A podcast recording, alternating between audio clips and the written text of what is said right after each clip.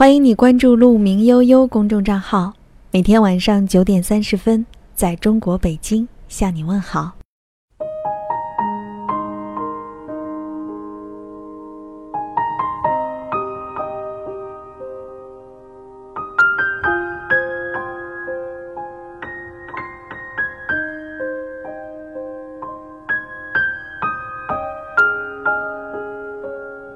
晚上好，欢迎你来到鹿鸣悠悠，我是陆小姐，在中国北京向你问好。愿你像鹿一样追逐，也像鹿一样优雅。今天过得还好吗？又是一个新的开始，周一都是我特别兴奋的日子，因为周一要写出好多稿件，还要录节目。除此之外呢，下午还要去给孩子们上课，一直到刚刚才进家门。虽然每一个周一的时间都非常的紧张，但是每一件事情在我看来都是很有意义的。如果我们的人生能够按照我们的意愿度过的话，那就是最美好的状态，应该说是最完美的状态吧。今天要和你分享的这篇文章挺有意思的，我们一起来分享吧。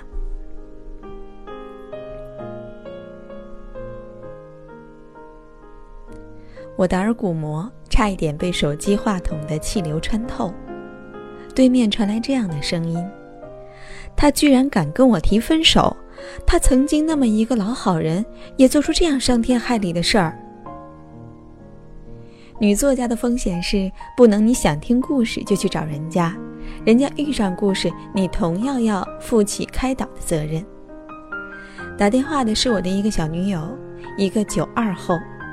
我了解年轻一代新女性的标本，她看上去老实巴交的小男友居然劈腿了。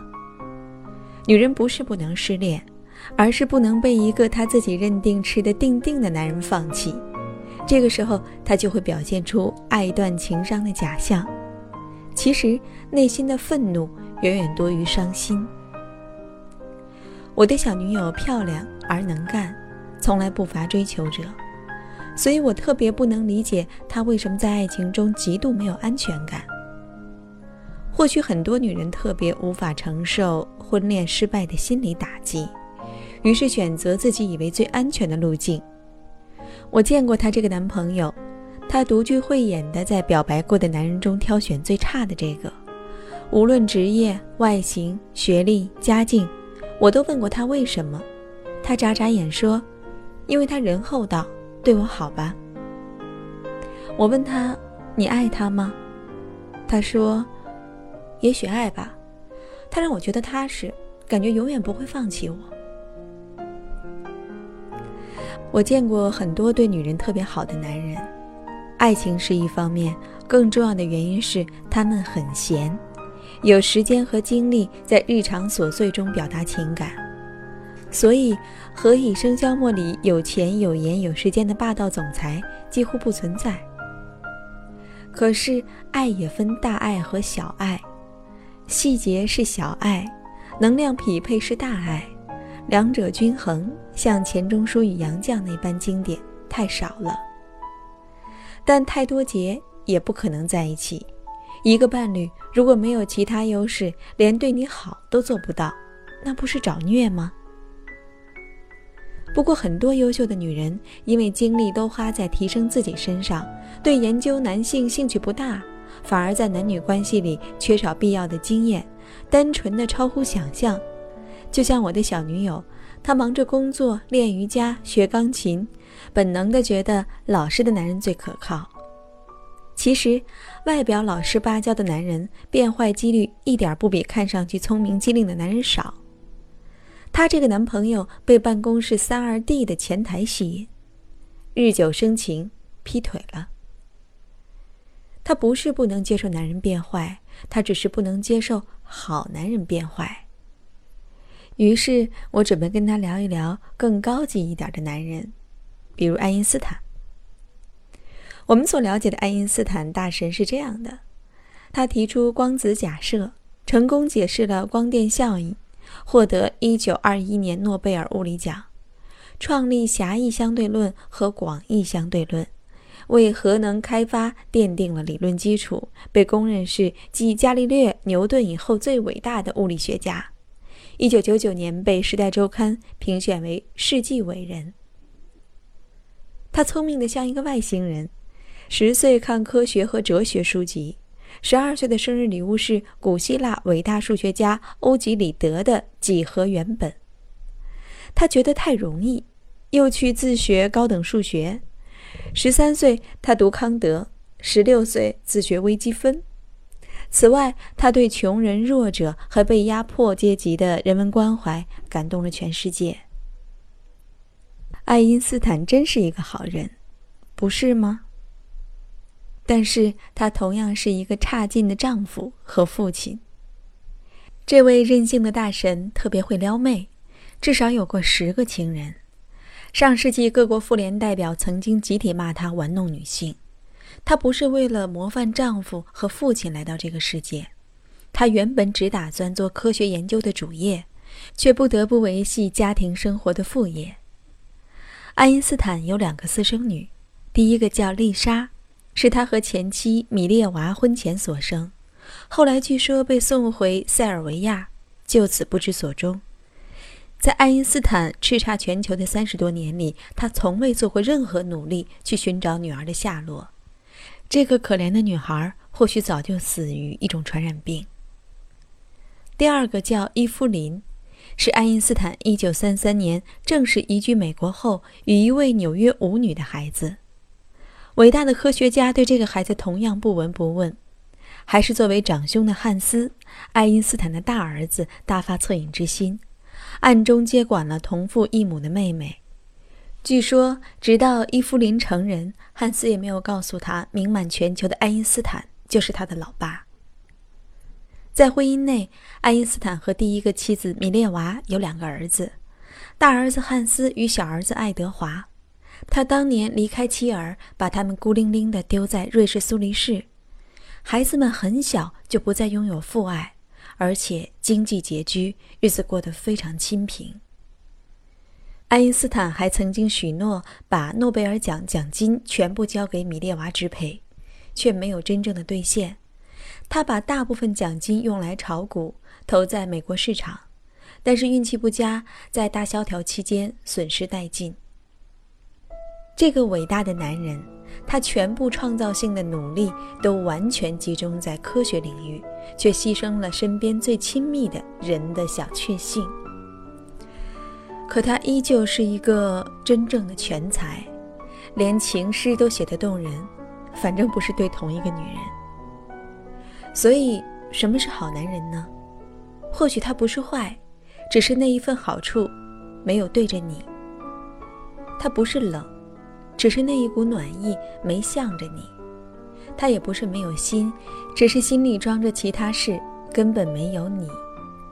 他不是始乱终弃，只是耐力和定力都弱，架不住现实的考验。现在对你好的人，未必将来会对你好。曾经，从来不代表永远。无论男人还是女人，都只有一半是好人，在特定的时间，对特定的人，对特定的事，表现出自己的宽厚和善意。换个场景。都是平常人，经常斗不过欲望，偶尔管不住灵魂。指望别人是好人，不如自己做一个不错的人，至少有能力躲开别人无奈的恶，至少在下雨的时候能够自己撑开一把伞。年轻时，我们都以为世界只有黑白两色，经历了才确信，生活里到处是深深浅浅的灰色地带。人性之复杂，远远超过我们的想象。纯粹的好人不多，彻底的坏人也不多，最多的是是那些不好也不坏，在道德与欲望之间反复挣扎的平常人。看上去老实巴交的男人，未必像外表那么淳朴；望过去贤良淑德的女人，也未必像表面一般贤惠。人类是架复杂的仪器。并不是只有好与坏两个按钮。我对我的小女友说：“你看，爱因斯坦也就只能做成那样。你还要听一听马克思的故事吗？”他平静了很多，语气里忧伤与正能量混搭的聪慧说：“不要了，我懂了。文章分享完了，这真是一个忧伤和喜悦交替的故事，就像我们真实的生活一样。前两天和一个朋友聊天的时候，他说，一个男人或者一个女人，在他选择另一半的问题上，不能充分代表他这个人，更不能说明什么，只能说明他在两性关系当中，或许时而清醒，时而模糊，或许他就一直是模糊的，再或许。他的择偶标准，也许就像他的选择一样。所以，无论我们选择一个什么样的人，终归我们还是要做自己。